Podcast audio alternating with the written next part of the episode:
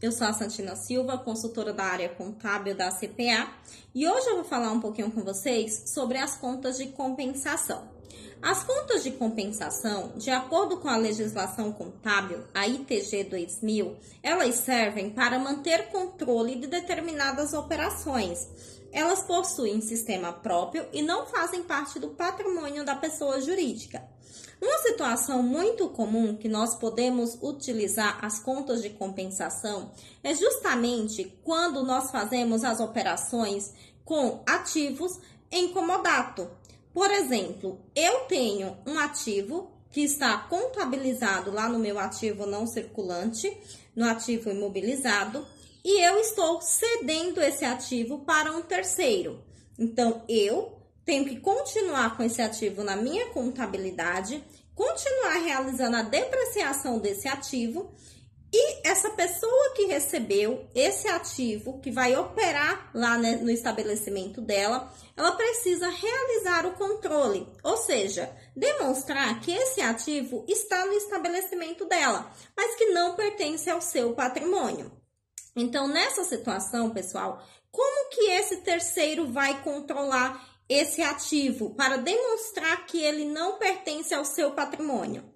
Através de contas de compensação. Vai reconhecer uma conta de compensação ativa e uma conta de compensação passiva. Mas aí resta a seguinte dúvida: quando eu utilizo contas de compensação, como que eu devo demonstrar isso na minha ECD e na minha ECF? Na ECD, pessoal, lá no manual, nós temos a seguinte tratativa. Cada uma das contas, elas possuem natureza. Por exemplo, eu tenho as contas de ativo, que é natureza 1, de passivo, natureza 2, as contas de PL, que são natureza 3, as contas de resultado, natureza 4, as contas de compensação, natureza 5 e a natureza 9, que são para outras, por exemplo, as contas transitórias. Então, quando eu mantenho ativos, por exemplo, controlados na minha contabilidade em contas de compensação, quando chegar na minha ECD, eu vou demonstrar essas contas de compensação com a natureza 5, para que não afete o meu patrimônio.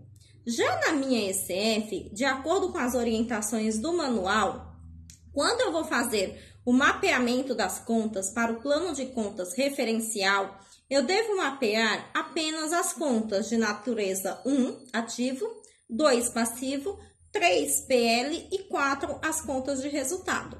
Ou seja, as contas de natureza 5, que são as contas de compensação, eu não vou realizar o mapeamento para o plano de contas referencial.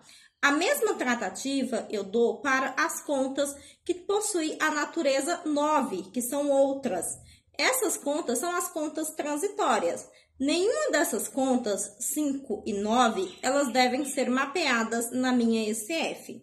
Então, pessoal, vamos ter cuidado quando forem realizar a entrega da ECD, porque caso vocês realizem a entrega, por exemplo, utilizando natureza 2 para as contas de compensação ou natureza 1, será necessário substituir a sua escrituração. Então, vamos ter bastante cuidado para realizar a entrega de forma correta. Esse foi o assunto de hoje. Obrigada e até mais.